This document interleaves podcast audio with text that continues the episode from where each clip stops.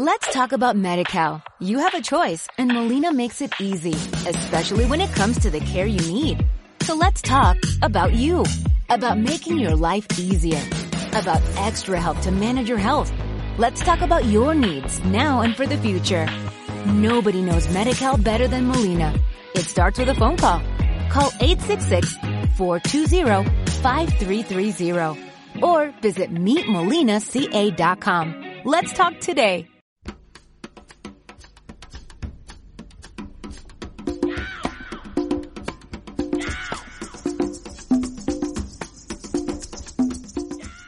Simpatía por la industria musical con Carlos Galán en Subterfuge Radio.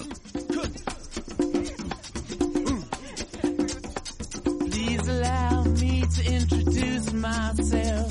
I'm a man of wealth and taste. Queremos rendir homenaje a un hombre que ha hecho una aportación muy importante al mundo del disco y que, pues con tristeza me entero que ha tomado la decisión de retirarse ya de la vida activa que ha llevado durante tantos años, buscando pues, la paz, la paz interior y buscando la paz de su hogar. Él es español, nació en Córdoba, luego de hacer la carrera en filosofía y lenguas clásicas se trasladó a México en 1956 para iniciar la creación de la compañía discográfica Gama, de la que fue director general hasta 1967, especializándose en lanzamiento y promoción de intérpretes. Después de representar a marcas tan prestigiadas como Warner en los Estados Unidos, Barclay en Francia, Hispavox en España, pasó a ser subdirector general de Hispavox. En 1970 fundó la CBS en España y se convirtió en su primer director general. En 1980 fue nombrado presidente director de la compañía en Brasil y seis años más tarde se trasladó a Nueva York como vicepresidente de CBS para Desarrollo Artístico. Actualmente ocupa el puesto de Senior Vice President de la Sony Music International. Entre los artistas que ha lanzado a la fama que él ha producido están nada menos que Julio Iglesias, Rafael, Roberto Carlos, nuestro Vicente Fernández, Los Panchos, Miguel Bosé, nuestros Magnetos, Ricky Martin, Marcelo Cezán, Ana Gabriel y Simón. Adelante, Tomás. Muchas gracias, Jorge. Muchas gracias. Se lo merece, Muchas gracias. Tomás. Muchísimas gracias. Eh, gracias por lo que nos ha dejado en el mundo de la música Sí. y que sea usted muy feliz con todo este mundo de recuerdos que deja Muchísimas gracias a usted. Gracias. Muchas gracias a Nuestro usted. aplauso respetuoso para don Tomás Muñoz. Muchas gracias. Bienvenidos a una edición muy especial de Simpatía por la Industria Musical. Por primera vez salimos del estudio Alfonso Santiesteban de la calle Almirante y nos traemos los bártulos de Subterfuge Radio a un sitio tan mágico como el Café Gijón, que ha tenido a bien ofrecernos este espacio y que si todo va bien utilizaremos más veces para grabar programas cerca de la gente. El programa de hoy es también muy especial porque, a diferencia de los otros, el protagonista de él no va a estar con nosotros debido a su edad y a la enfermedad que sufre desde hace años. Pero tenía que hacerlo. Tomás Muñoz, al que de entrada tengo que reconocer que nunca conocí personalmente ni mantuvo una conversación, ha sido el personaje más recurrente en casi todas las entrevistas que he hecho en simpatía por la industria musical y programa a programa, acompañado de pequeñas dosis de investigación, se ha convertido en algo ciertamente obsesivo. Primero, por lo que ha sido. Segundo, por cómo lo fue. Y tercero, por la impronta que ha dejado en el negocio, siendo reconocido como una de las figuras claves para entender la industria española del siglo XX y cuyo ejemplo aún hoy es más que válido. Cuando planteé el título de No inventes copia, me dio un poco de reparo que quedara un poco banal, pero creo que resume parte de su personalidad. La frase la comentó en una entrevista que hizo en el programa Fernando Salaberry, a colación de cuando él trabajaba en, en, en, Hispavox, pues un día se le ocurrió que, una idea de una, de una serie, pues que en esa época se hacía lo mejor del flamenco, lo mejor del blues y tal. Entonces, como dijo, don Tomás, tengo una idea genial, tal, no sé qué, qué tal, dijo, no inventes, copia. Creo que resume muy bien esa actitud un poco picasiana, ¿no? Con, con todos los referentes y ejemplos que tenemos, para, que, para qué inventarse nada y complicarse las cosas. La eficacia frente a la innovación. Visionario, gurú, maestro son algunos de los adjetivos que se utilizan para referirse a él. Para ayudarnos a redescubrir su figura nos acompañan dos personas que han sido también claves para entender parte de nuestra querida industria musical y que colaboraron de manera activa con Tomás Muñoz. Los dos empezaron con él y los dos acabaron siendo presidentes de compañías. Por un lado, a mi izquierda tenemos a José María Cámara, que aparte de, haberme concedido el honor de, ser el primer entrevistado del programa, creo que ha sido una de las de la, siguiente persona que más ha salido a relucir en, las conversaciones de simpatía por la industria musical. Bueno, llegando algunos a la conclusión de, que trabajar con José María Cama debería haber sido como un servicio militar obligatorio, ¿no? Una experiencia laboral de las que luego te sirven para afrontar todo, ¿no? Aunque ahora nos dará algunas trazas de su carrera profesional, la que sin duda nos gustaría que incidiese en la, faceta de cuando montan eh, CBS con, junto, Muñoz. ¿no? Bueno, aparte de todo eso, sabéis que ha dirigido compañías como Ariola, BMG o Sony, para después reinventarse como promotor visionario de musicales de éxito. Y a mi derecha tenemos a José Luis Gil, que también forma parte del equipo fundador de CBS junto a Muñoz, que ha sido un montón de cosas dentro del negocio, pero por destacar algunas, manager personal de Rafael Acarrá, descubridor de artistas de, la talla de Miguel, de Miguel Bosé, presidente de Hispavox, organizador de tours de artistas como Ricky Martin y un larguísimo etcétera. También contaremos, aparte de, sus colaboraciones, con una breve entrevista que mantuvimos con Lola Sánchez, la alcaldesa de, Villanueva de Córdoba, y también contamos con Antonio Derby, eh, que forma también parte del elenco de, Subterfuge Radio con un programa maravilloso que se llama Pijas Marrones y que ha preparado unas versiones de canciones de artistas de las que vamos a hablar. Es proceso para este día, dado que se nos antojaba que debería sonar música. Así que bueno, empezamos, abrimos este, este programa, este redescubrimiento a una figura como Tomás Muñoz. Si te parece, José María, empezamos contigo y bueno, ¿Quién es Tomás Muñoz? ¿Qué representaba la historia de la industria de este país? Es un señor que había que hacerle caso. Por ejemplo, Salaberry le hizo mucho caso, no ha parado. No es un ejemplo de cómo obedecer a Muñoz. Bueno, Muñoz, como tú decías muy bien, fue el fundador de CEBES en España. Y cuando lo fundó en 1970, cambió para siempre la industria de la música. De hecho, en este momento hace 50 años y dos semanas. Exactamente eso, 50 años y dos semanas. En la Torre de Madrid, tercera planta, Hoy no se puede visitar porque hoy han convertido aquello en un hotel. Es una pena porque sería un lugar de peregrinación de algunos de nosotros. Y efectivamente en el equipo fundador estaba Tomás Muñoz, que fue el que tiró de todos nosotros, José Luis Gil, un servidor, Manolo Díaz Payarés, que ya murió, y un tal Claude Labró, que es era el jefe de ventas y que desapareció a los primeros embates. Porque lo de Muñoz sí que era serio, lo mío es un chiste. Lo de Muñoz era un asunto delicado. Andaba por ahí un tipo que cuando estabas hablando me recordaba muchísimo, que eres igual que Pepe López, tío. No tengo el gusto, ¿verdad? Sí, el de la fábrica. bueno, eh, Tomás Muñoz para muchos de nosotros fue nuestro maestro, es nuestro maestro. Y eh, eso es mucho decir, porque realmente uno se podría preguntar en qué consiste esto de ser tu maestro. Eh, ¿Qué nos enseñó? Nos enseñó sobre todo a mantener la curiosidad, nos enseñó a aprender. Yo puedo decir que en mi caso concreto me quitó el pelo de la dehesa, literalmente. Literalmente yo venía de ser un paleto ilustrado de Pozuelo y realmente eh, Muñoz fue para mí, junto con mi madre, eh, los que realmente me sacaron del cascarón. Es un hombre que era muy exigente, tremendamente disciplinado, no hacía prisioneros, él perseguía la excelencia permanentemente y nos educó también en la honradez, una cosa muy curiosa que nos ha permitido asistir a muchos concursos de honradez y salir casi siempre ganando, que eso es muy importante. Nos enseñó a tener nuestra propia ética. En ese sentido yo he tenido el privilegio de, tener tres maestros eh, sublimes en, esa materia, Tomás Muñoz, el primero, Ray Halmon, el segundo, que fue presidente y fundador de Beltesman, y Morita, el señor de Sony. Todos ellos una de sus características más importantes es que tenían una ética que les ponía a salvo de los avatares cotidianos. Y en base a esa ética avanzaban mejor que nadie. O sea, Muñoz nos dotó de una ética que nos permitió formar parte de la aristocracia de nuestro negocio y un poquito secta. Así es como lo recuerdo. Bueno, eh, tú, José Luis, bueno, empezaste, eh, me encanta la, historia, cómo comienzas, ¿no? Empiezas vendiendo discos en la tienda de, electrodomésticos de tu padre, en esa época que se vendían discos en, esos tipos de espacios. Querías ser locutor y emular a Alfonso Eduardo y te enteras de que en CBS van a abrir, que perdón, que en España van a abrir CBS, ¿no? Y te ofreces como, como botones. ¿Cuál es un poco el proceso por el que llegas a, Tomás Muñoz y a, integrar parte de, de ese embrión fundacional de, de CBS? Bueno, mi entrada en CBS fue un asedio permanente a Muñoz a través de diferentes canales, porque con 17 años pues no tenía cómo venderme de otra manera.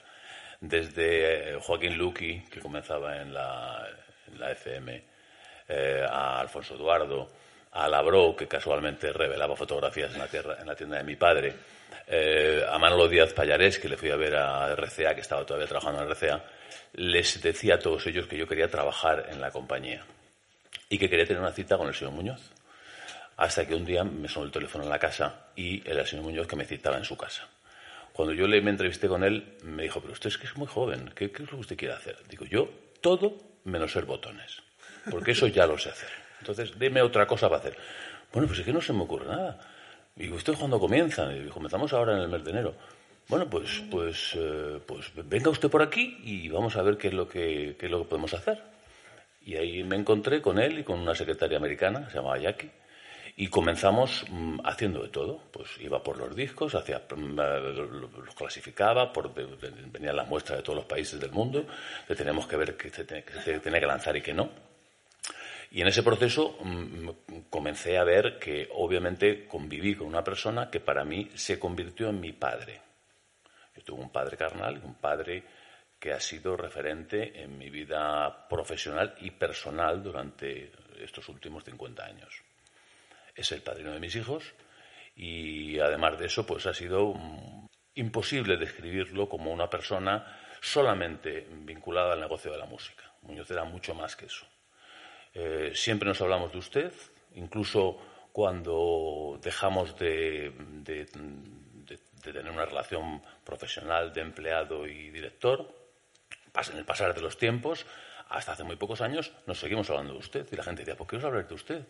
Pues qué chicos, nos hablamos de usted porque desde el primer día nos hemos llamado de usted y no nos acostumbramos a llamarnos de tú ahora. Es que no nos sale. Y esa cosa de hablar de usted a las personas es una cosa que vino desde de, de- de su tiempo en México.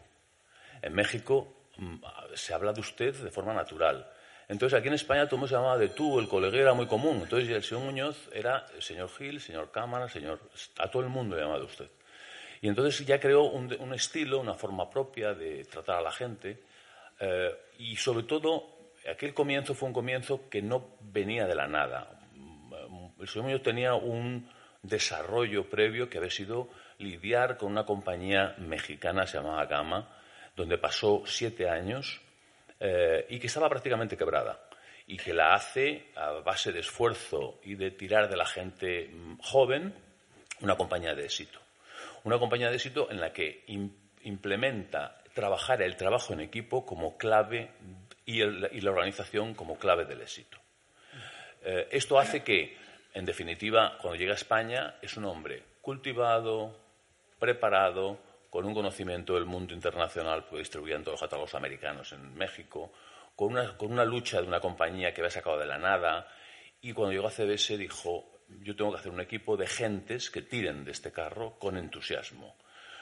En México no había dinero, no había capital, entonces era, era el esfuerzo del grupo tirando de aquello a cualquier precio y eso mismo en el tiempo lo puso en funcionamiento en España. Eh, nosotros éramos kamikazes. O sea, Muñoz eh, establecía reuniones todos los días. Un día era producto, otro día es planning, otro día era internacional, otro día era marketing, otro día era promoción, otro día era ventas. Cada día el equipo se juntaba, cada día se establecían eh, objetivos concretos y salíamos como kamikazes a la calle. Lo que tenía que hablar con los medios, lo que tenía que hablar con las tiendas, lo que tenía que hablar... Era una familia. Esto no se ha vuelto a repetir en ninguna otra compañía, ni se hacía anteriormente en ninguna compañía. Eran compañías muy a la chapadas a la antigua, con un establecimiento de la categoría del jefe y los demás no opinaban, y por primera vez entró una compañía con una persona que tiene la capacidad de escuchar a los demás. Entonces esto hace que la compañía eh, cree inmediatamente una imagen de grupo, de, muy sólido, de gente que se hace amigo de las personas, que salen con muchísimas horas de trabajo, cientos de horas de trabajo. Se entraba por la mañana y salía por la noche. Él no.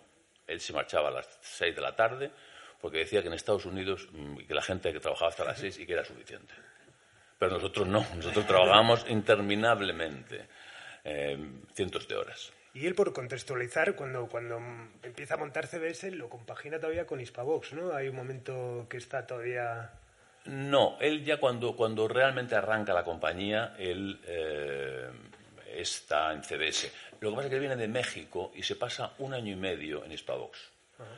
a pesar de que era una compañía en que los socios de Gama México y Spavos España eran los mismos, él se encuentra aquí en la compañía española con un equipo muy sólido, muy establecido, con gentes de muchos años ya en la industria, pues Alaberry, Rafael Trabuchelli, María Bombati en clásico. Había un equipo de gentes, mm, Luis Calvo en internacional, que ya tenían muchísimo, los, los propietarios que eran los hermanos Vidal, José Manuel y Luis Vidal, que era el director. Él no se, no se entronca con este eh, equipo humano, porque pues por esa cosa de la, del servicio reverencial que había en las compañías, del, escalafón, eh, y porque se trabajaba muchísimo. Decía, yo no sé por qué aquí en España cuando a las, la gente se reúne a las 8 de la tarde, cuando realmente hay que... y se van todos a comer a mediodía y no vienen hasta las 6. Yo es que eso no lo puedo entender. O sea, a él le cambiaba el chip. Y esa falta de libertad de su tiempo propio fue lo que le hizo no seguir en Hispavox y obviamente la oferta de una compañía como CBS que quería arrancar operaciones en España, siendo un territorio importante como era, y, contó, y contó con él. Una de las razones por las cuales yo le convencí a trabajar con él es porque él no conocía el catálogo de CBS. Él venía de Hispavox, conocía todos los catálogos americanos que, estaban vinculados a Hispavox, pero no conocía el catálogo CBS, que yo sí conocía muy bien, porque yo vendía discos en una tienda y conocía perfectamente el último disco de Donovan, de Bob Dylan, o de Andy Williams, o de Ray Conniff, y sabía más del repertorio de, CBS que él. Entonces, cuando empezó a decir nombres, y dijo, pues está vendiendo esto, está vendiendo esto, dijo, hombre, y eso ya le empezó a él a llamar la atención. Dijo, este, este tío sabe, muy joven, pero él sabe de, lo que está pasando en el mercado, ¿no? Y, esa fue realmente la razón, yo creo, más, que más le convenció. Y bueno, José María, yo, una de las cosas, bueno, de las muchísimas virtudes que creo que, que ha tenido Tomás Muñoz es y que tú has sabido luego canalizar muy bien también esa capacidad para hacer un, un, buen equipo, ¿no? Es eso, ha tenido tú a ti, a José María Cámara, a José Luis Gila, a Manolo Díaz Payarés, a Aurelio González, a Ramón Crespo, a Oscar Gómez. Eh, ¿Crees que tenía un talento también, aparte de ser un gran cantador de artistas, también tenía un talento especial para hacer un equipo acorde a lo que quería hacer con la compañía? A ver, Muñoz tenía una intuición diabólica diabólica. Era un visionario y una intuición espléndida. Para hacer equipos y para detectar talento.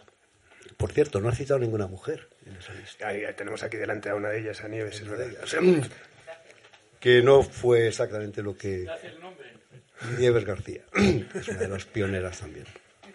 Él, ah, nos enseñó a hacer equipo y, y, nos enseñó también a hacer ejecutivos.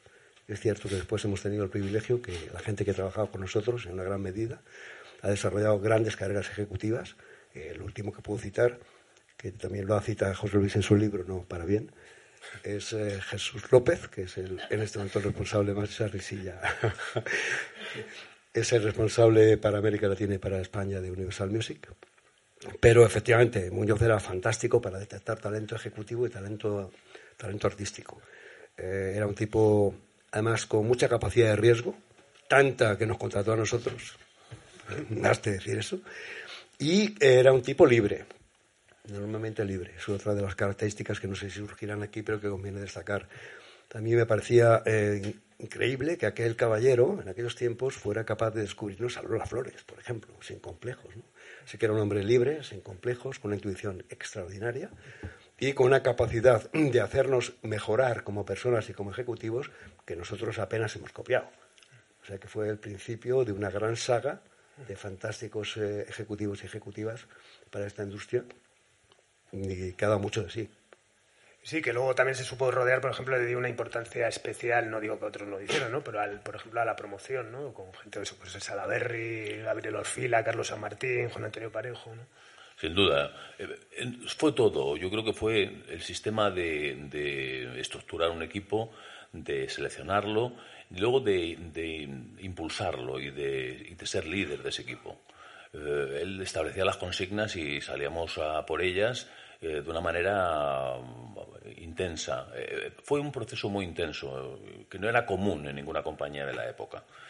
Primero porque era joven, éramos todos jóvenes. Segundo porque la música que tratábamos era una música que el mercado estaba deseando hablar de Santana, de Chicago, o de Dylan en aquella época, o de, en fin, de, todos los grandes talentos que, que, que, que era la compañía que había distribuido previamente esa música, no se había ocupado para hacer nada, básicamente lanzaba los estándares del, catálogo de CBS cuando llegamos aquí a España y empezamos a hacer el lanzamiento, la primera vez que prensamos discos, prensamos 500.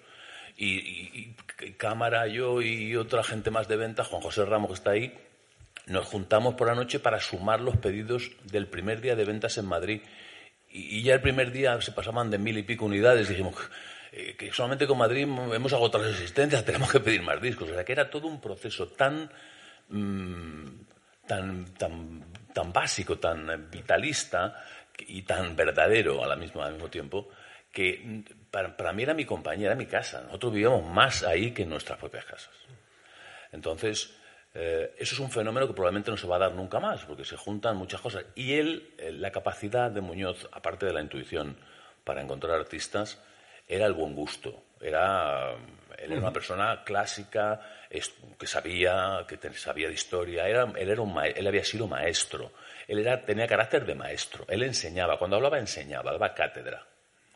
Con quien fuera. De la, de la gente de ventas, gente de la radio, artistas.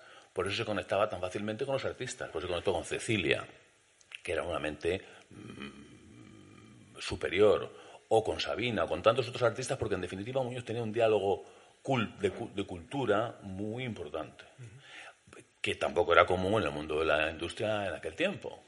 No. Entonces, claro, encontrar un, un personaje que tuviera eh, todas esas condiciones y que supiera hablar, y, y luego aparte, era, él, tenía, él era muy social, es decir, su familia había... Mmm, el fundador del Partido Comunista de, de, de, Córdoba y había gente del Partido Socialista de su mm. familia. O sea, y él, era, él tenía una mente muy revolucionaria. Por eso hizo la misa campesina. Sí, sí. Estando aquí en, el, los estamentos todavía que, que, que, crujían, ¿no? O sea que todas esas cosas hicieron de él un personaje muy único, muy imposible de, de repetir, que no ha sido repetido, obviamente.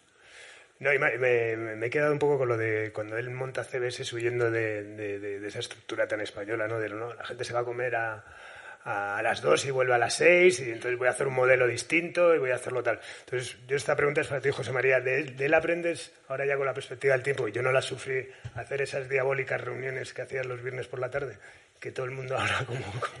Parece ser que esos, mejoré. esos comités. Eh, no, no, él realmente tenía un propósito detrás de cada reunión y es cierto que en esas reuniones lo que uno buscaba, lo que pretendía, era unir esfuerzos y, escuchar, más de lo que parece, escuchar. Pero ese tipo de herramienta, ese tipo de herramienta de gestión, era realmente la aprendimos de él y funcionaba, funcionaba muy bien. O sea que eh, en este momento eh, yo seguiría practicándola y de hecho en alguna medida lo hago.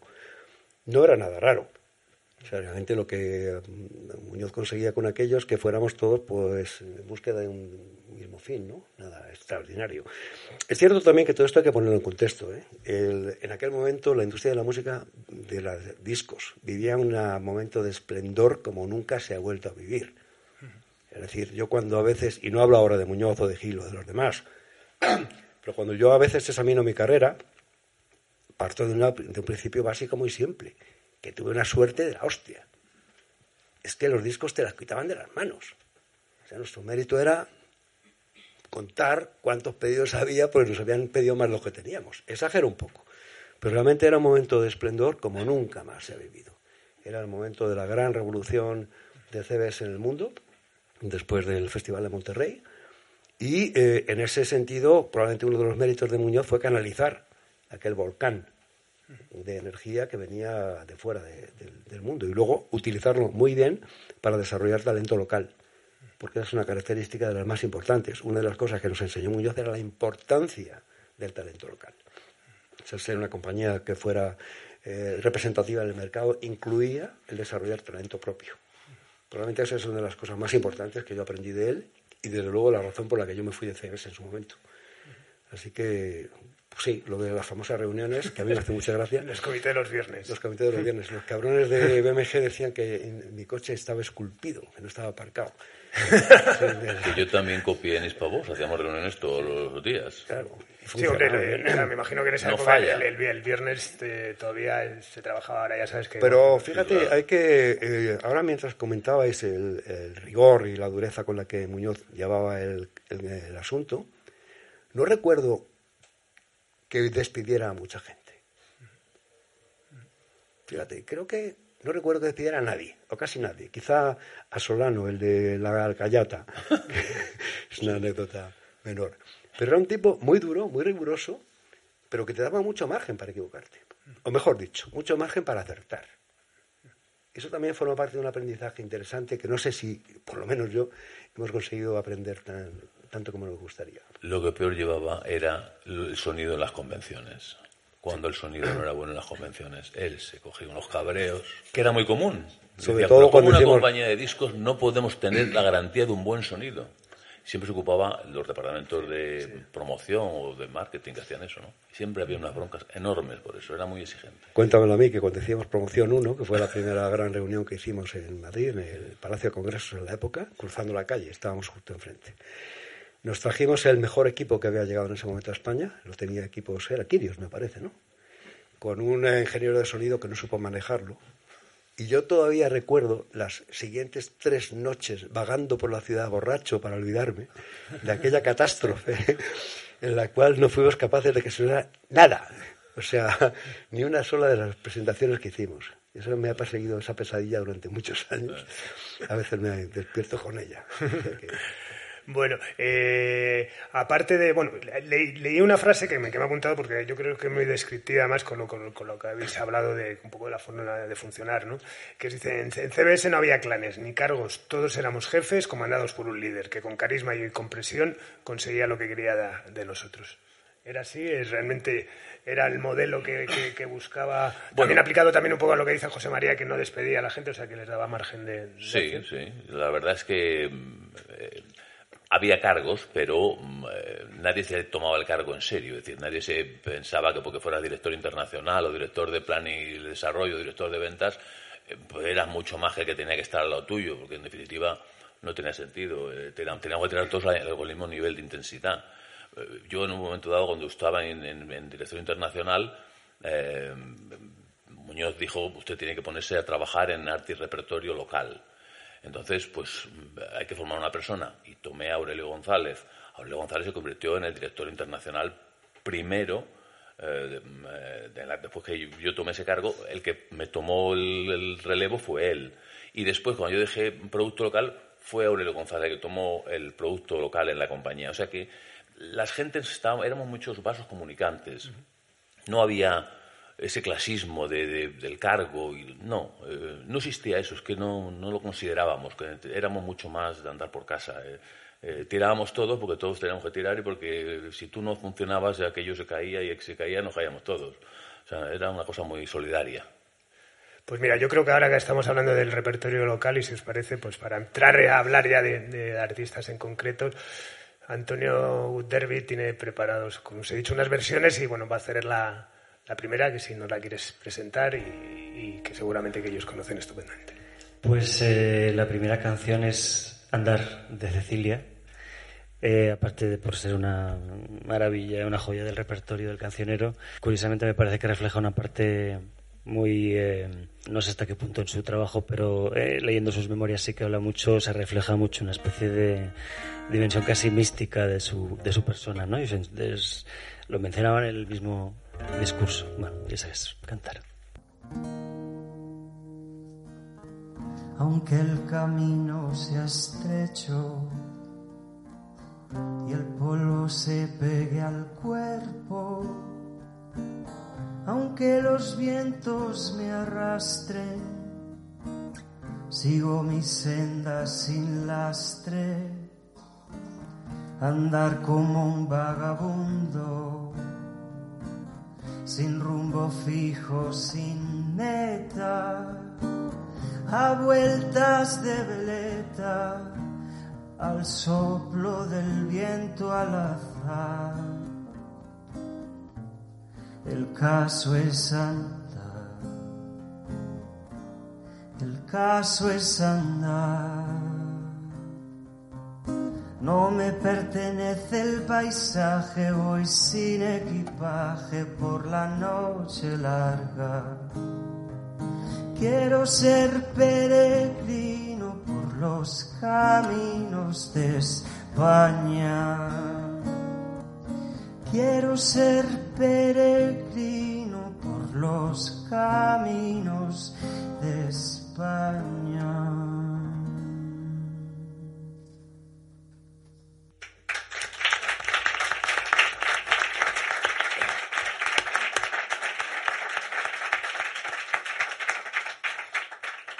Bueno, maravillosa. Ya sé que es una presión también tener que hacerla delante de, de- de- de- de- delante de ellos, pero bueno, te lo agradezco todavía muchísimo más. Bueno, ya que estamos con Cecilia, José Luis, José María, quien, quien- eso, me, me has dicho, has, has- avanzado un poco que Cecilia era una, una mente especial.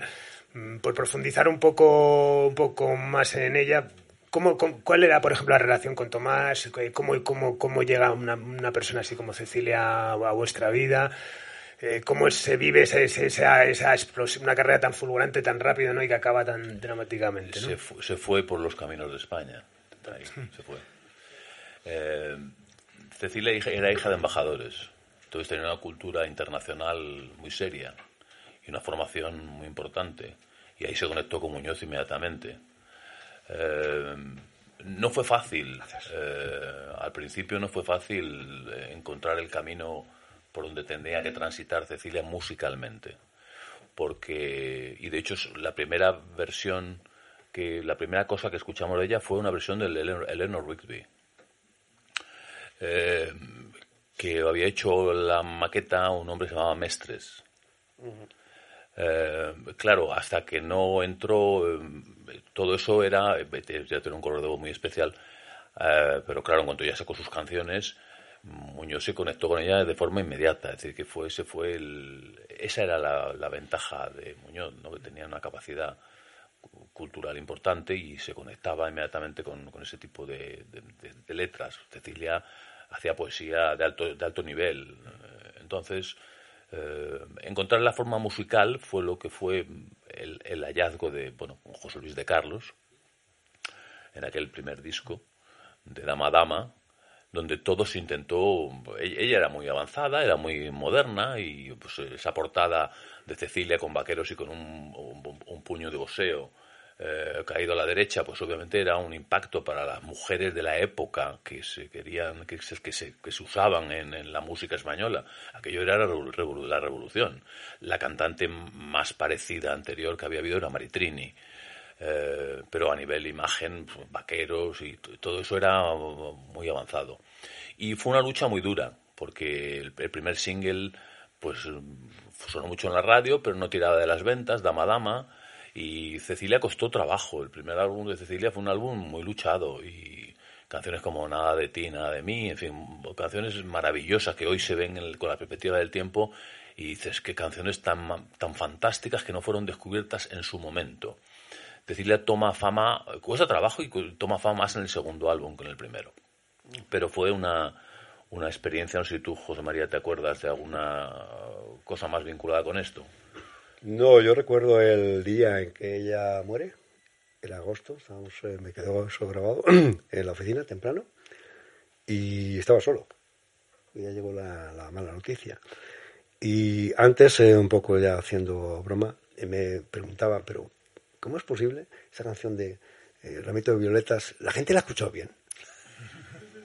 De verdad, ese hombre, el de las violetas, ¿sabes lo que está haciendo? O sea, es una experiencia curiosísima. Esa era una. El máximo altruismo. Sí, la, la mente de Cecilia. Bueno, Cecilia realmente, yo creo que a todos nos tenía seducidos. Porque realmente era un personaje muy, muy potente, aparte de su capacidad lírica, pero también como personaje era un personaje de mucho cuidado, ¿eh? Claro. O sea, bro- bromas pues, las justas. Y fue una de las principales pérdidas. Yo creo que estaríamos asistiendo a una carrera maravillosa si no hubiera habido por medio un accidente, ¿no? Pero a veces yo cuando me preguntan que cuántos discos tengo en España, en mi casa, cuántos vinilos conservo, después de tantos años en, la, en el mundo de la música, y hace poco los conté, siete. Solo siete. Uno de ellos es ese disco que dice José Luis de Cecilia, firmado por ella. Luego un- una persona importante en, ese, en esa conexión de Cecilia con la industria, porque Cecilia era un personaje que la parte comercial, uf, eso ella no quería saber de eso. Eh, fue Luis Gómez Escolar, que lanzamos en aquel tiempo también, que se hizo novio de ella, y que lanzamos con el nombre de Simone.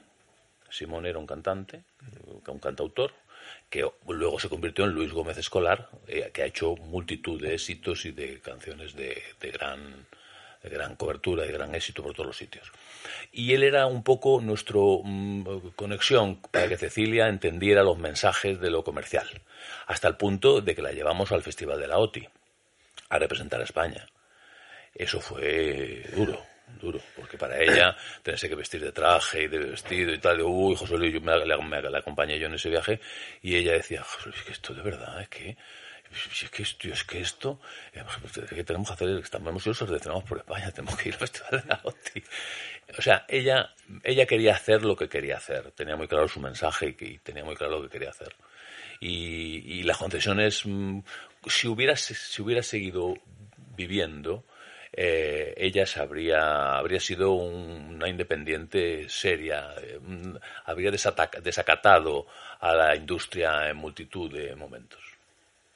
No, lo decía también porque, bueno, creo que es una bueno, pues al final, ya yendo más al meollo de lo que es industria, ¿no? Al final de un artista que con una carrera tan emergente, ¿no? Como en ese momento, ¿no? Que de, repente fallece en, estas circunstancias tan, tan especiales, me imagino que también mm, sería duro, por un lado José María está en la, oficina ese día, pero después, no sé, al final el patrón del barco no asumir una pérdida así, que al final es, es importante para, para la compañía, ¿no? Bueno, en eso los cínicos dirían que las compañías siempre están buscando cuál es el que se muere después, porque se factura más. Pero no, no, lo digo muy, muy, muy, muy en broma. Ah, fue una pérdida terrible. O sea, realmente nos costó mucho trabajo, mucho tiempo acabar de entender por qué diablos tenía que pasar aquello y así, y a ella. Pero bueno. Bueno, eh, aparte de también, que casi en eso también, que fuisteis unos visionarios innovadores, aparte de vuestra faceta como compañía de, discos, también organizasteis conciertos, ¿no? Eh, está el, de Santana en Barcelona, este famoso que, bueno, que supone también además la interrupción de, en escena de alguien tan importante como Guy Mercader, ¿no? Me, gusta muchísimo, pues, me gustaría que nos las contases esa anécdota de la sopa de cocido y todo esto, ¿no? Pero es mejor la, la, parte del monumental, ¿no? Porque lo de Barcelona viene después. La parte importante es el teatro monumental. No, Santana, Santana actuó primero en Barcelona. Barcelona. En el, sí. en el Palacio de el paquete, paquete guapos, el monumental, digo yo, ¿no? Sí. sí.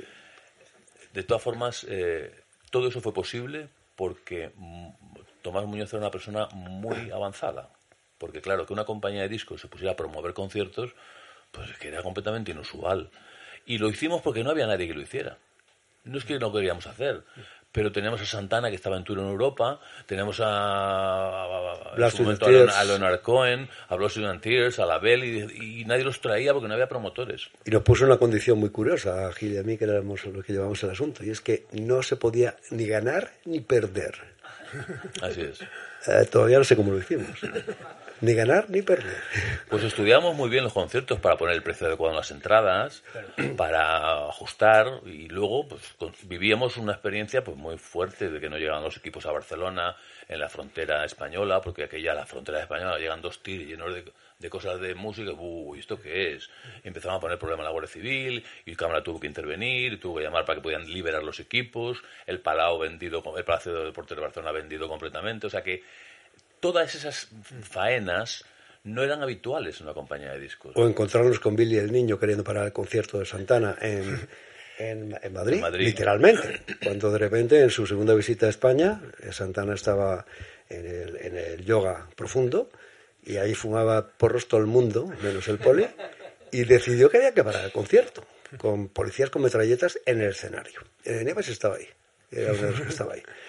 Y hablamos con este, este elemento y le convencimos de que nos diera un margen para subir uno a uno y pedirles que se, metieran el porno en el culo. Cosa que hicieron. Y afortunadamente por eso hubo concierto. Pero era muy raro. También un día tuvimos un aviso de bomba, ¿no? En nuestros conciertos. Gil, que era el que sabía inglés, o, aparentaba que sabía inglés, y estaba eh, traduciendo para la gente de luces. De repente la señorita Blandina, que era del, la de la taquilla, me llama, oiga, Antonio, Antonio, me llama José María Antonio, que hay un aviso de bomba. Bueno, pues nunca habíamos tenido un aviso de bomba nosotros. Era alguien que estaba jodido porque no había entradas. Voy a ver a Gil le digo, tío, ¿qué pasa esto con las luces? ¿Qué pasa, tío? Que hay un aviso de bomba. ¿Qué? Que hay un aviso de bomba. ¿Dónde? ¿De aquí? Y decidimos que no tenía solución, que lo mejor era ponerse lo más cerca de la bomba. Sí, que exacta, eso es lo que hicimos, porque ¿qué vas a hacer? ¿Vas a parar el concierto con el poli ahí delante? No. Lo pusimos cerca de la bomba que nunca explotó. Sería un aficionado. Bueno, sería además, claro, en, eh, ¿no? el nacimiento de todo esto también surge, claro, en un contexto político-social muy, muy Claro, muy Franco vivo, ¿no? Franco vivo y, y con toda la presión de que las letras las tenemos que pasar por censura previa de todos los discos, en inglés, en español, había que empezar los, los discos, te, ponían el sello y tenías que quedarte con ese resguardo. Y los conciertos, por supuesto, también. Todas las letras se tocar en el concierto y obviamente la dificultad de colar ciertas cosas para una policía que en aquel tiempo una manifestación de 7.000 personas como fue Barcelona era un fenómeno de peligro. Y entonces estar la Guardia Civil con metralletas en los conciertos con la gente alrededor, pues no era algo... Bueno, la gente, los americanos flipaban. Decían, pero esto cómo puede ser, que está la gente con metralletas, sí, sí, que, que, que, es- así. Ah, bueno, bueno, entonces salieron a cantar, Chepito Arias, imagínate que gentes, todos los más modernos de, que venían de California, no entendían nada. A pesar de eso, eh, y por eso mm, eh, los conciertos en España comenzaron a desarrollar también un público, una afección por el concierto en directo. Pues hasta entonces no había existido. Existían los grandes conciertos en teatros o en ese tipo de cosas. que, bueno, yendo a lo de Santana que te he comentado antes, que me hace mucha gracia esto también, porque aparte es como que, que es como es un negocio que yo creo que ha sido siempre hemos aprendido, cada uno en nuestras distintas etapas y momentos, con el- la prueba de error, conoces lo que es eh, al artista, ¿no? En el sentido de, de- de- de- lo describes De muy bien en tu, en tu libro, es que dices, me doy cuenta de cómo son, ¿no? Cuéntanos esa búsqueda a la una de la madrugada por las calles de Barcelona de una sopa de cocido. Pues imagínate tú el número. Acaba el concierto, mm, pasas a saludar, ¿qué tal? ¿Todo bien? ¿Todo bien? Sí, sí. Y dice, "Eh, Carlos, oye, hermano, que yo quiero una, una sopa de cocido. ¿Tengo una sopa de cocido de qué? De cocido, cocido, de aquí, de cocido vuestro. Y eh, tenía, yo tenía ayudante a Guy Mercader. Guy Mercader aparece en el comienzo del concierto y me dice, oye, que yo, que yo estoy aquí, ¿tú, tú eres el que manejas esto. Digo, sí, sí, yo lo estoy organizando. "Eh, ¿Puedo estar contigo? Digo, ¿por qué quieres estar conmigo? No, para así yo aprendo también y veo cómo se hacen estas cosas, porque yo, quiero dedicarme a esto. Digo, bueno, pues vente conmigo, pero me sigue a todos los sitios y me siguió todo el concierto, todo lo que hacíamos. Cuando viene la sopa de cocido, digo, oye, que hay que tenemos que ir a buscar una sopa de cocido. ¿Qué me dices? Sí, sí, que tenemos que ir por donde sea. Fuimos a todos los bares que había por alrededor del Palau, hasta que llegamos a una casa de esas de los bares de comidas y le fuimos hasta la a esas horas todo el mundo cerrado. Oiga ¿tienen ustedes sopa de cocido? pues sí tenemos un caldero de sopa de cocido. No me digas sí pasamos a la cocina tenían el caldero y así como estaba el caldero él y yo por las calles caminando con nuestra sopa de cocido hasta el palacio se la comieron toda Bueno, aparte de, de, bueno, de conciertos de esa magnitud, también bueno, hicisteis conciertos pequeños, ¿no? Como, como por ejemplo en, en M&M, un concierto de Soft Machine, ¿no? Que, que, que también es el acercamiento a otra persona clave, ¿no? Que es Vicente Mariscal Romero, ¿no? Vicente Romero, claro.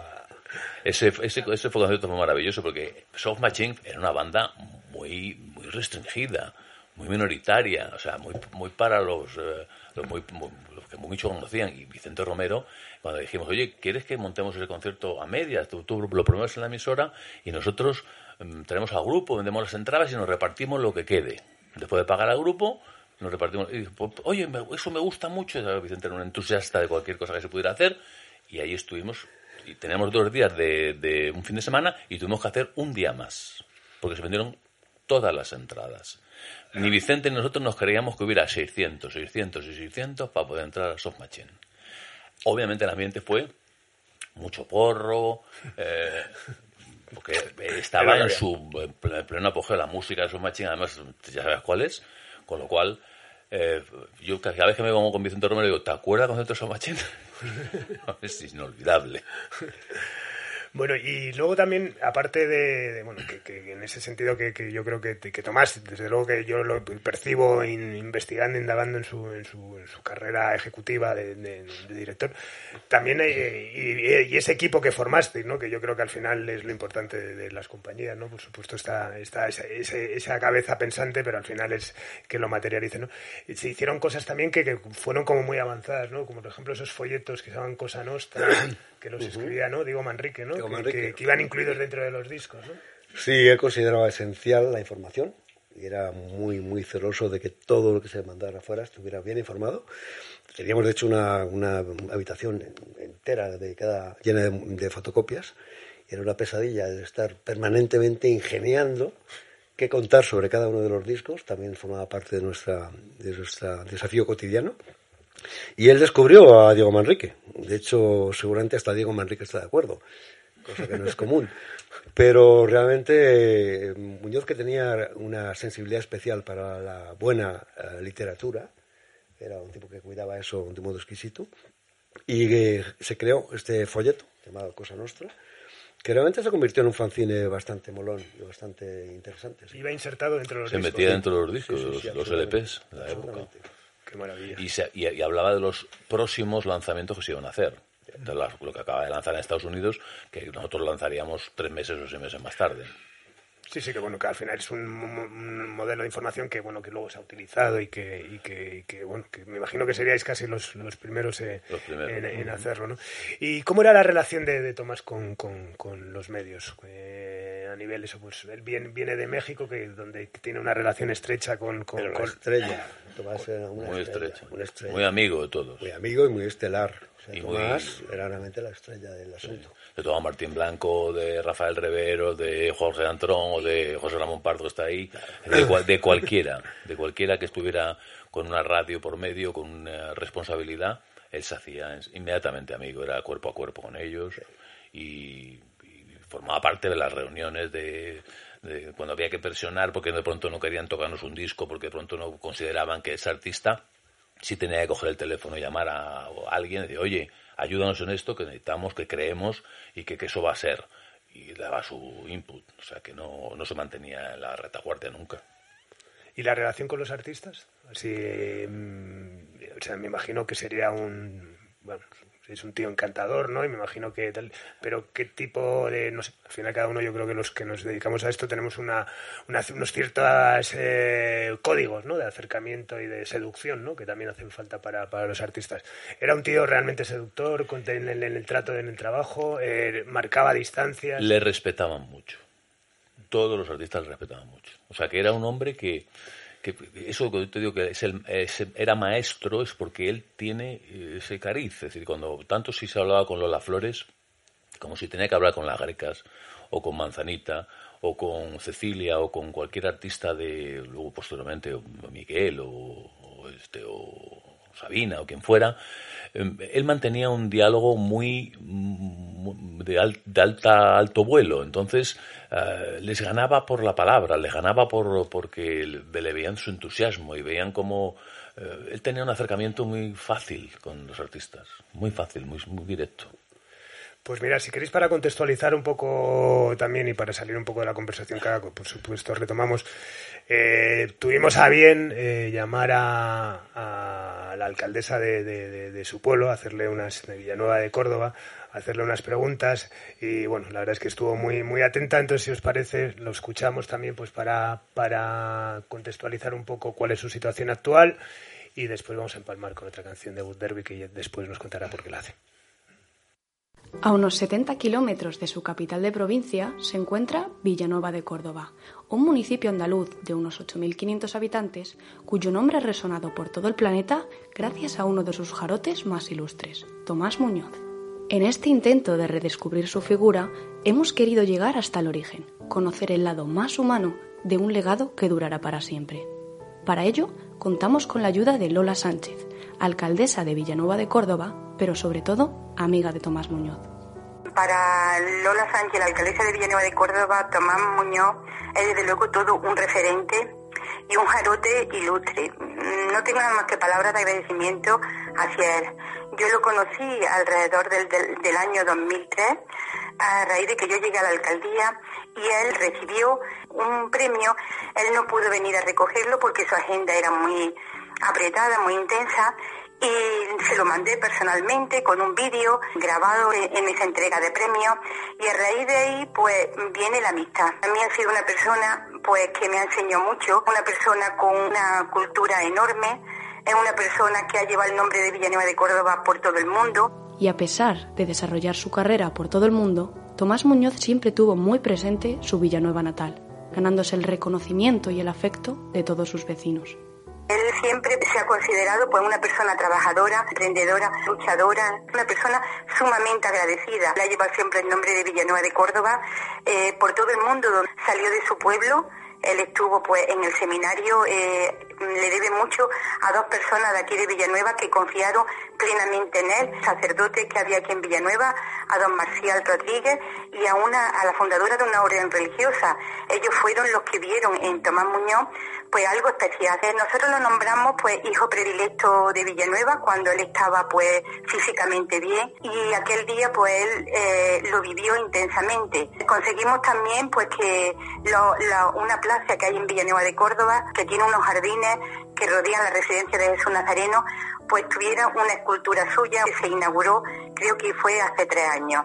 Él en aquel momento pues ya estaba físicamente un poco deteriorado, mm, pero lo vivió. Sin embargo, Lola Sánchez también se lamenta preguntándose qué ha sido de esas personas a las que su amigo Tomás tanto ayudó. Tomás Muñoz se merece un homenaje de todos aquellos que, que, le deben tanto mm, a nivel nacional. No entiendo cómo mm, personas que tanto le deben a él, pues que lo hayan olvidado. Me hubiera gustado que hubieran estado pues muchas de esas personas que él ha descubierto y muchas personas que le deben mucho a él, ¿no?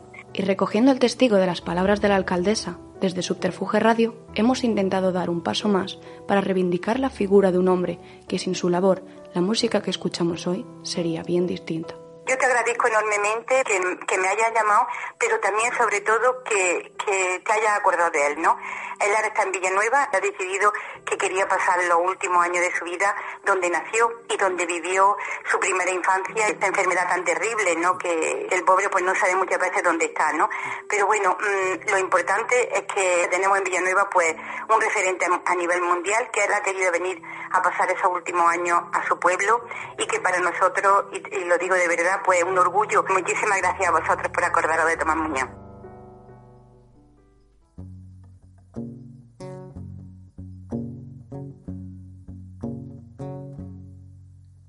I'm just a gigolo everywhere I go. People know the part I'm playing.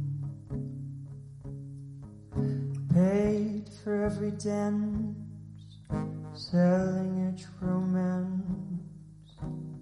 Oh, what they saying. And then will come a day when youth will pass away. What will they say about me? When the end comes, I know they'll say just stay to go low. Life goes on without me just a gigolo everywhere I go. People know the part I'm playing. Paid for every dance, selling each romance.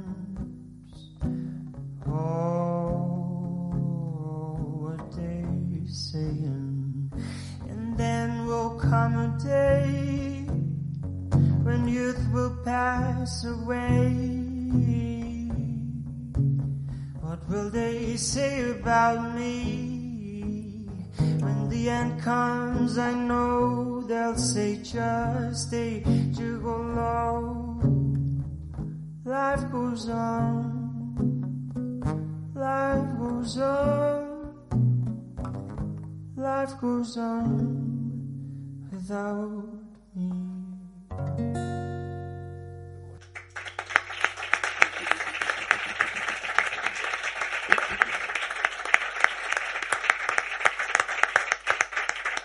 Maravilloso.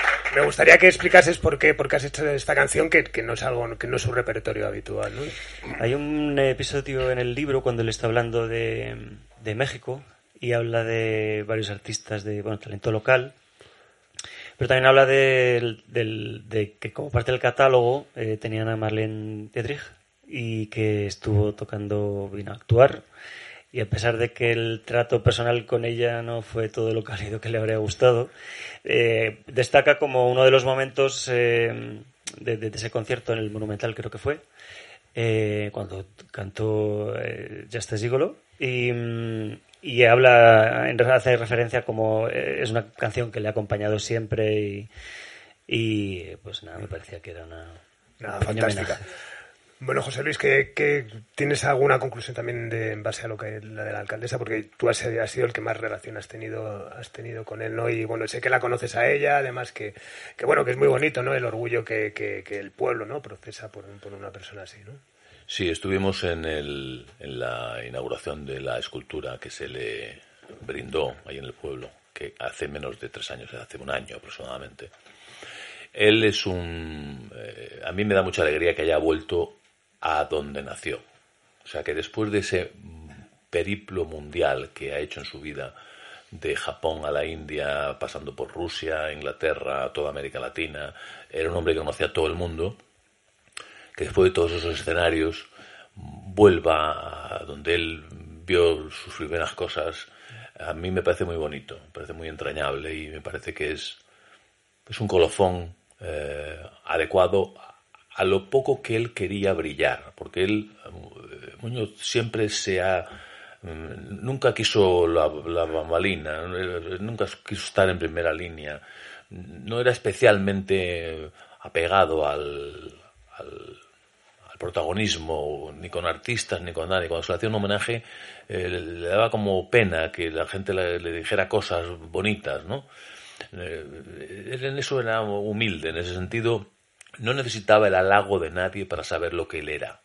Él era lo que él era y él sabía lo que él era perfectamente. Eh, entonces que haya acabado en, Villanueva, en un sitio donde le quieren, donde le tratan como, como, una, él cuando camina por las calles, la gente del pueblo eh, le para un montón de veces porque todo el mundo le conoce eh, y con todo el mundo se para a hablar. O sea que él tiene hoy una vida mu- muy relajada y muy tranquila dentro de, la- de la- lo terrible que es la enfermedad que tiene. Entonces, eh, mm, eh, la alcaldesa es amiga y la, está en una residencia de, an- de ancianos eh, a la que él ayudó mucho, a la que él hizo muchas donaciones y gracias a eso se, la pudieron recuperar y, y llevar una mejor vida para casi ciento y pico ancianos que están ahí en esa residencia. Entonces él tiene una vida hoy pues insospechada, porque si le hubiéramos dicho esto hace eh, 10 años habría dicho, "Pues yo no resi- que me están contando nada de eso va a pasar. Yo me moriré en el Himalaya o en cualquier otro sitio. Pero la vida es así. La vida es un camino que uno no controla, a pesar de que uno piense que lo hace. Bueno, todavía no vamos a... A filosofar. a- no, no, ni a filosofar ni a bajar la verja, porque bueno, todavía hay algunas cosas que, que- que me gustaría hablar, pero es que bueno, queríamos contextualizar un poco también en qué punto estaba. Me gustaría también, eh, pues volviendo a él, eh, cuál era su relación con, con- con otras compañías, con otros presidentes. Por ejemplo, me gusta mucho ¿no? el acuerdo tácito que pacta contigo ¿no? cuando, cuando vuelves a, a Hispavox, eh, de no robaros ni artistas ni ejecutivos. ¿no? Creo que es una pregunta para los dos, ¿no? porque en una industria tan pequeña y endogámica donde la gente pasaba de una compañía a otra con una facilidad palmosa, eh, ¿cómo vivía es primero ese pacto con, con- en este caso contigo y luego tú también por tu experiencia personal eso? En un, en un puesto tan ejecutivo de presidencia de, una compañía multinacional, ¿cómo se lleva ese baile de, de- gente? ¿no? Eh, fue muy claro. Cuando yo entré en la industria española de nuevo, después de Italia, lo hice de la mano de él. Es decir, él fue el que me recomendó para que tuviera una entrevista con los hermanos Vidal, que estaban buscando una persona que tomara el puesto de Luis Vidal. Entonces en- entré mm, por, por él en Hispavos, él fue el que me abrió la puerta. Y cuando entré en la compañía dije, mire, tiene que quedar claro que entre nosotros eh, vamos a competir limpiamente, pero no se puede ni comprar artistas, ni jugar contra los artistas, ni jugar contra los ejecutivos. Ese es el valor que cada uno tenemos, que nos ha costado mucho trabajo conseguir y debe ser intocable. Y así fue durante todo el tiempo. Eh, y, se fue respetado por ambas dos partes. Me imagino que Cá- Cámara, no sé si en, la parte, en el momento que tú estuviste eh, coincidiste con él en, en ese, en esa, ella estaba ya en Brasil, yo creo. De un modo particular. Eh, De hecho, de mis 37 años en la industria, yo coincido con solamente los 8, ocho y 9 primeros, ¿no? José Luis ha tenido una relación hasta hoy. Y es diferente la relación también en ese sentido. Él solamente me pidió en una ocasión el que yo me abstuviera de eh, eh, ir a por un artista de CBS, que fue cuando se incorporó Claudio Conde a España. Sí. Entonces él me invitó a comer en eh, el nombre del restaurante para pedirme que no apostara por Luis Cobos. Cosa que yo le agradecí inmediatamente. un detallazo por su parte. y, y- y lo hice, y lo hice, a pesar de que luego el señor Claudio Condé sí me traicionó. Pero esa es la condición humana. No, ya se lo había quitado. Eso, se lo había quitado. Eso fue a No, Manolo Díaz. no, Porque, porque Mecano no forma parte de la historia de Muñoz, viene después. Entonces, en dos ocasiones he, he vivido esa experiencia. El- yo creo que era una experiencia un tanto antinatural, salvo en las circunstancias concretísimas en las que José Luis describe, que es cuando Tomás Muñoz te habilita la entrada en otra compañía, parece tener mucho sentido que haya un pacto por medio. ¿no? Eh, pero eso es antinatural. Eh, sin embargo, en una ocasión yo sospecho que el que hizo que Ramón Segura me hiciera la oferta de irme de CBS a Ariola fue Muñoz. Sin duda. Fue Muñoz. Él en Brasil, eh, Segura estaba buscando quién podía llevar aquella compañía a otro sitio. Y recuerdo perfectamente que algo así como a las 4 de la mañana de Madrid sonó el teléfono en mi casa de Pozuelo y estaban estos dos señores, probablemente los dos debidamente sazonados por la vida, y creo que fue Muñoz el que hizo que eh, me metiera en Ariola, y desde ahí yo nunca tuve un pacto con él. Si lo hubiera tenido, lo hubiera cumplido pero no nunca me pidió semejante eh, compromiso. Entonces, y todos los artistas que después, cuando marché de una compañía a la otra, eh, se cambiaron de compañía, fueron de modo natural. No se sentían a gusto en la anterior y venían a la nueva. Pero nunca tuvimos ese compromiso, aunque sí recuerdo que él cultivaba ese tipo de acuerdos con otros colegas y lo cumplían en general. Bueno, hablamos de, Brasil, ¿no? En 1980 se, se va a Brasil, ¿no? Y bueno, creo que eres tú, ¿no? El que, le preguntas, ¿no? ¿Qué necesidad tiene de hacer esto, ¿no? De irse a Brasil, ¿no? Y él te contesta, es una necesidad de vida, ya no tengo nada más que hacer aquí, ¿no? Después de montar una compañía como CBS, hacer un equipo humano así, de, de, de, de, de, de- de- de innovar, de crear tal, se va a un país tan, tan, tan hostil, ¿no? A todos los niveles, ¿no? A nivel de idioma, a nivel de, de, de idiosincrasia del mercado, ¿no? Decide irse, ¿por qué? Esa fue la decisión para mí más incomprensible eh, en el momento. Realmente no entendía una persona que tenía la capacidad y tenía ya una estructura perfectamente engrasada y era podía haber seguido eternamente en esa posición como presidente, que de pronto dejara esto y se fuera con esa edad que ya tenía, que no, era, no tenía 25 ni 30 años, se fuera a comenzar un nuevo país, un país muy difícil en el que solamente los bestsellers que nos venían de Brasil había dos artistas, Johnny Mathis y Roberto Carlos. Eran 15 referencias de Roberto Carlos y cuatro referencias de. Eran todo lo que aparecían los más vendidos de esa compañía. Y dije, Dios mío, ¿dónde se va a meter este hombre? Y no, aparte que no habla, no habla portugués nada. Ni, le interesaba. Ni nunca lo habló. Ni le interesaba. Dije, eso es una, es una misión suicida. Yo creo que al cabo de un año se va a aburrir y se va a venir. Pues no. Llegó allí y, bueno, pues es que ese es, ese es Tomás Muñoz. Hizo un equipo de gentes que todos han sido grandes ejecutivos luego en la industria. Desde Claudio Condé a Roberto Augusto, a Marcos Meinar, a Marco Bisi. Eh, comenzó a firmar artistas que nadie habría firmado, como Dejavan, o como Simone, o como Fabio Junior, o como lanzó discos también comerciales, porque tenía que vender muchos discos. Introdujo a un artista que no había vendido en Brasil, que era Julio Iglesias. De hecho, le llamaban le- la prensa cuando, obviamente, por defender al rey, le escribieron en la prensa, este español de garbanza que está queriendo quitarnos el lugar de nuestro rey. Eh, porque él se puso, hizo una campaña con Julio Iglesias demoledora, porque Julio Iglesias lo merecía, era el único país que no había entrado, vendieron tres o cuatro millones de discos de los discos que pusieron de Julio a la venta, ¿no? O sea que tuvo tanto éxito, La compañía se puso número uno en, en un año y tuvo tantísimo éxito con todos los artistas, con el estilo, con la forma, con las fiestas, con, que, que, que él se lo pasaba pipa allí, era feliz. Hicimos varios carnavales con gente de España que yo, Tomás Martín Blanco, Rafael Rever, Jorge, no sé si tú algún día fuiste, pero en fin. Nunca tuve esa suerte. Porque no querrías. El caso es que eh, Brasil se convirtió en una sucursal de muchos momentos de muchas gentes españolas. Eh, y él fue, hizo una, una etapa tan brillante, tan brillante, tan brillante, que cuando se cansó de esa, que yo jamás pensé que fuera a salir de Brasil, tampoco lo pensé, eh, le proponen irse a Nueva York. Y dije, ¿pero qué me está usted contando? ¿Por qué se va a ir a Nueva York? Pues porque es muy interesante. Nueva York, ahí se pueden hacer muchas cosas interesantes desde, desde esa posición. Y digo, pero si trabaja con los americanos directamente. Yo me llevo muy bien, tengo muchos amigos judíos, he se llevado muy bien con los judíos. Lo dice en su biografía. Todos sus amigos de cuando estaba en México eran judíos, Ali Bowman. Pues tenía una. Bueno, que allí todos son judíos, tampoco es difícil. no. Pero sobre todo en, So- en Sony sí eran todos judíos y en CBS Sí, también. sí. Todos los Walter Jennikov y, en fin, todos.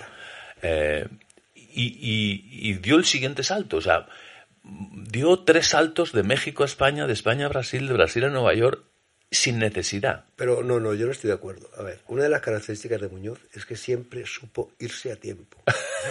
Sí. Absolutamente a tiempo. Sí. Y eso es eh, digno de destacar. Se fue siempre a tiempo. Y tú, José María, por ejemplo, ¿cómo lo veías? Eh, ¿Cómo veías desde aquí de España eh, un tío que se va luego a Brasil, que se va a Nueva York? Te lo digo cómo lo veías y que luego tú lo aplicaste, ¿no? Porque hay que, que destacar que este señor eh, hace años se va, después de su carrera en España, se va a, a Estados Unidos, a Nueva York, a redescubrir al mundo a Elvis Presley, ¿no? Que no me cual- quedó más remedio, porque no me dejaban bueno. irme. Pero bueno, ¿cómo se veía al final con la perspectiva, no? Qué guay, ¿no? Un tío, joder, de Villanueva de Córdoba acaba mm, en Brasil levantando una compañía allí, después en, en, en- en Estados Unidos, en Nueva York, siendo el vicepresidente. Joder, tenía que Eso ser solamente lo, estimulante, podía, ¿no? solamente lo podía hacer Muñoz. Solo. Y lo hizo, Solo. lo hizo cada vez. Y porque la vida no da más tiempo. Porque realmente era un tipo capaz de llevar las cosas hasta su extremo más maravilloso y dejarlas ahí y irse a otra, a otra cosa. Era- entre otras cosas, ha sido un tipo de una libertad descomunal. Probablemente se puede decir también de un egoísmo terminal. Porque ha pagado un precio muy alto por eso. De soledad. Pero lo ha pagado. Lo ha pagado sin molestar a nadie, sin joder a nadie. Porque Muñoz no jodió nunca a nadie. Eso es muy interesante decir. En carreras como las de él, de largos ejecutivos, la lista de heridos y muertos es muy elevada. No en el caso de Muñoz. Curiosamente podemos hacer una lista larga, casi infinita, de gente que, gracias a él, hemos desarrollado nuestras carreras y nuestras vidas profesionales y personales. Y sería difícil encontrar una pequeña lista de gente de damnificados de Tomás Muñoz. Eso es muy interesante. Ha pagado un precio muy alto en términos de, de soledad. Afortunadamente ha tenido cerca grandes amigos como José Luis y también nuestro querido Ramos que anda por aquí. Pero él ha tenido que renunciar a muchas cosas y siempre ha sabido irse a tiempo. Eso es una cualidad. La mayor parte de nosotros nos tienen que sacar los bomberos. En el caso de Muñoz, llevaba la bandera hasta más arriba y dejaba que alguien la tomara después. Y eso es un privilegio porque permitía que los demás creciéramos. Eso es muy, muy importante en la carrera de Muñoz y en la carrera de la gente que nos le hemos seguido. De ahora que mencionas el Valle de los Pedroches, que es donde se sitúa Villanueva de Córdoba, claro, esta es una, una región que da mucha pata negra, no solamente el fantástico jamón que da, porque hay mucha gente que ha salido de ese Valle de los Pedroches, entre otros Justo Molinero, el, el responsable de, de- entonces, debe haber algo ahí. Sí, de hecho, en, en- la entrevista con la alcaldesa fue, fue muy larga y uno de los incisos que hace es como que sí, como que Justo Molinero, como que le ayudó mucho también a Justo O el locutor estrella hoy de, de Canal Sur Radio. O sea, algo le pasa en esa zona que tiene que ver con el, con el jamón, supongo. Pero bueno, en definitiva, a Muñoz yo creo que una cara- característica muy importante a destacar es que siempre se supo ir a tiempo. Nunca estuvo de más. Me encanta. Bueno, antes de cerrar conclusiones, porque hay que acabar con esto, eh, tenemos la suerte, voy a meter en un pequeño engorro a unos invitados que tenemos aquí. Entonces me gustaría que, bueno, tenemos el inmenso placer de tener a, José Ramón Pardo para, para ver si, si no le importa, pues darnos un, un, un, un testimonio de cuál fue su relación y qué piensa, vamos, básicamente de Tomás Muñoz. Muy larga. Claro, yo ya me dedicaba, yo soy muy joven, pero muy precoz. Eh, yo me dedicaba a esto de la, del periodismo musical antes de que Tomás Muñoz volviera a España desde México. Y asistí al nacimiento de esta panda de locos, inventando una compañía de la nada al infinito. Y no porque tuviera buenos artistas. Es que todo. Recuerdo como con gran sorpresa que prácticamente debutaron con dos álbumes, vinilos todavía, uno de ellos doble. Uno se llamaba Llena tu cabeza de rock. Y el truco era que ponían una canción de cada uno de los artistas que aquí no conocíamos, porque efectivamente Discofón era una mierda. De toda la carrera de Simón y Garfunkel habían sacado un álbum y además cambiadas las canciones. De Bob Dylan dos canciones en un álbum colectivo. Sí, que me toque. Déjame la guitarra que con guitarra no me muevo. Eh, entonces fue un descubrimiento y en un momento determinado Tomás Muñoz me ofreció trabajar en CBS. Me dijo José Ramón, por cierto, yo le llamaba de tú, porque no trabajaba con él, y, y las reuniones con él, con Nieves, con cámara, una comida, eran incomodísimas. Él me hablaba a mí de tú y al- a, su, a su empleado de usted. El empleado le llamaba el de usted y a mí de tú. Y yo de tú a los otros dos. Y nunca nos equivocábamos. Bueno, y entonces me dijo eso, me gustaría para que conocieras por dentro la industria. Y le dije una chorrada. Le dije, pues no. Eh, ¿Por qué? Digo, porque no quiero tener que llamarle de usted.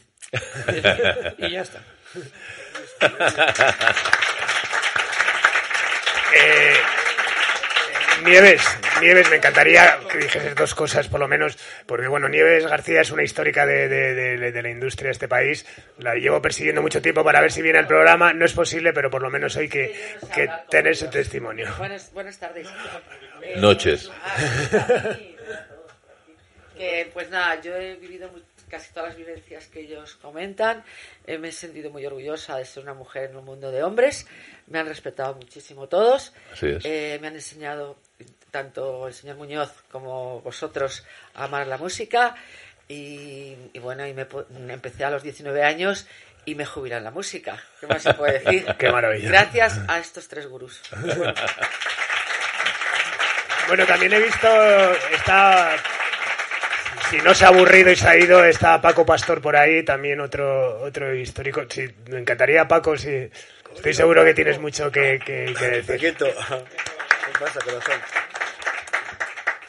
Bueno, yo la verdad es que entré en- eh, a trabajar en CBS y estuve allí cinco años, creo.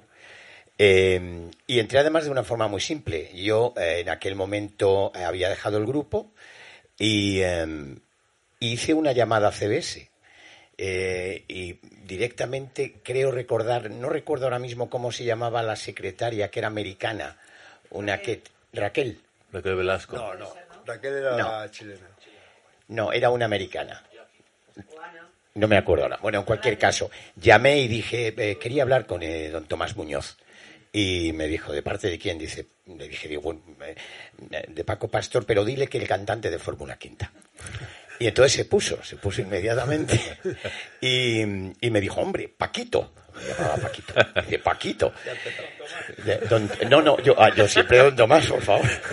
Paquito, qué honor, ¿a qué debo el honor de la llamada? Digo, pues mire, digo que eh, he estado siempre en un grupo en, eh, que era número uno, digo, y me gustaría entrar en, en- en el otro lado, de, digamos, del negocio y quiero hacerlo en la compañía que es número uno.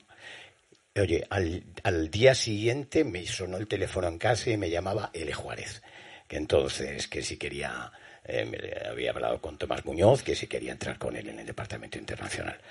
Todo lo que habéis dicho no es, es añadir. Con él aprendí muchas cosas, tantas que luego me sirvieron para otras cosas que yo hice y que copié montones de cosas del mundo de la música, lo trasladé a los videojuegos y, eh, y la verdad es que me fue muy bien con todas esas lecciones aprendidas. Gracias. Pero que quede claro que Paquito, ¿te animas? Bueno, pues que quede claro que Paquito nos dejó tirados. Sí, sí, sí, cuando descubrió el asunto de los videojuegos. Y todavía recuerdo un día que íbamos a la fábrica, porque teníamos la fábrica en Alcorcón y Paco era el director de producción, el jefe de producción, y decidimos ir a la fábrica con algún problema, siempre hay problemas. Y Paco dijo, no, vamos en mi coche. Vamos en mi coche, bajamos a la... En aquella época se aparcaba en la calle. Nos subimos en su coche y de repente empieza a manipular cosas debajo del coche. Digo, ¿qué pasa, Paco? ¿Qué haces? No, es que estoy calentando el coche. ¿Por qué? ¿Qué pasa? No, que es un coche diésel. Ah, un coche diésel. Dice, eso no, pues estoy ahorrando. Estaba ahorrando para dejarnos el cabrón. Y montó lo de los videojuegos. Que fue un gran negocio. Bueno, sería un montón de, de- de- de- artistas que podríamos hablar alrededor de, la figura de Tomás Muñoz, ¿no? Eso acaba su carrera en, eh, como hablábamos, en Nueva York, trabajando con Alan Davis como, vicepresidente mundial de CBS y donde ficha, pues desde ahí a gente como José Luis Perales, Ricky Martin, Chayanne, Donato Estefano. Bueno, un montón, una vivencia que podríamos estar 14 días eh, detallándola, pero bueno, valga este pequeño resumen que hemos hecho. No sé, me gustaría que, que, que, que dieseis las últimas pinceladas, una pincelada rápida de, Tomás Muñoz. Ya lo habéis dejado todo muy claro, pero bueno, pues, pues para poner un epílogo a, a este día, ¿no? A este momento.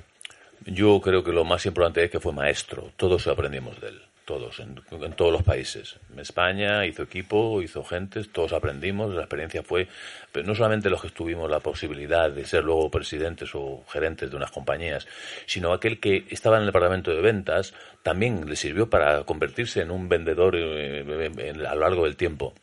Hizo mucha fidelidad al negocio de la música en todos los países. Pues quizá que comprometerte a que se haga ese documental que hay que hacer, porque es imposible capturar en esta breve, eh, este breve encuentro de una hora y pico lo que es Tomás Muñoz, y quizá hoy es, eh, queda un poco la semilla sobre la cual echar eh, un esfuerzo que vale la pena, porque realmente lo que este caballero hizo es muy importante, no cabe aquí. Así que yo, gracias Muñoz, gracias Tomás Muñoz, gracias señor Muñoz. Gracias, señor Muñoz. Bueno, pues antes de bajar la verja, eh, Antonio Buterbi nos va a dar la última pincelada y bueno, va, va a reivindicar a un artista clave también en la vida de Tomás Muñoz, que es el grandioso Julio Iglesias. Efectivamente. Este es un hombre solo.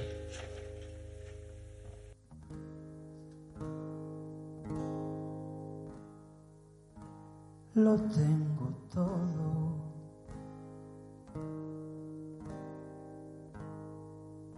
Completamente todo.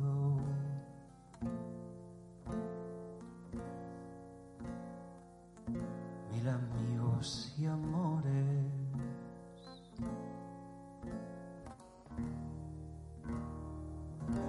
Y el aplauso en la noche lo tengo todo. Completamente todo.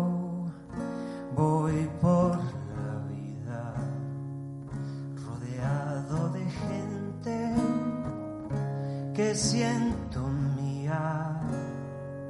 Voy de abrazo en abrazo, de beso en risa me dan la mano cuando es precisa la loca suerte. Besa mi frente por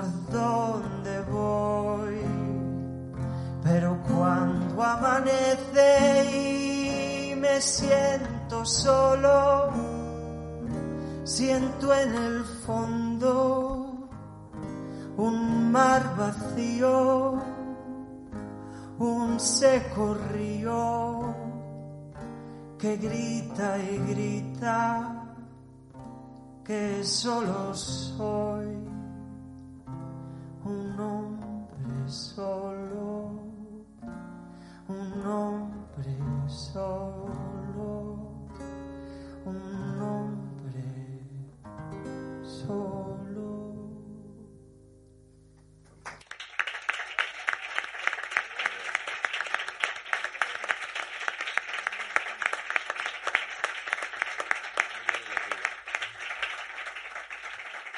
Pues nada, creo que un epílogo estupendo para, para este día más que maravilloso. Eh, pediros disculpas por, por la inocencia en hacer estas cosas que las hacemos como quizás con el corazón más que con, otras, que con otros sentidos. Eh, gracias por estar aquí. Quiero dar las gracias, en primer lugar, por supuesto, a José María Cámara y a José Luis Gil por, por acompañarnos hoy al Café Gijón por habernos cedido este espacio maravilloso, a Mateo Navarro, a Laura Rodríguez, a Daniel Cardeñosa, a Antonio Gutderby, eh, a David, eh, a toda la gente, a Paul, toda la gente que, que, que, ha ayudado a hacer esto, a Nieves, a José Ramón, a Paco, muchísimas gracias por vuestro testimonio, pero sobre todo gracias, gracias, gracias a Tomás Muñoz. Gracias.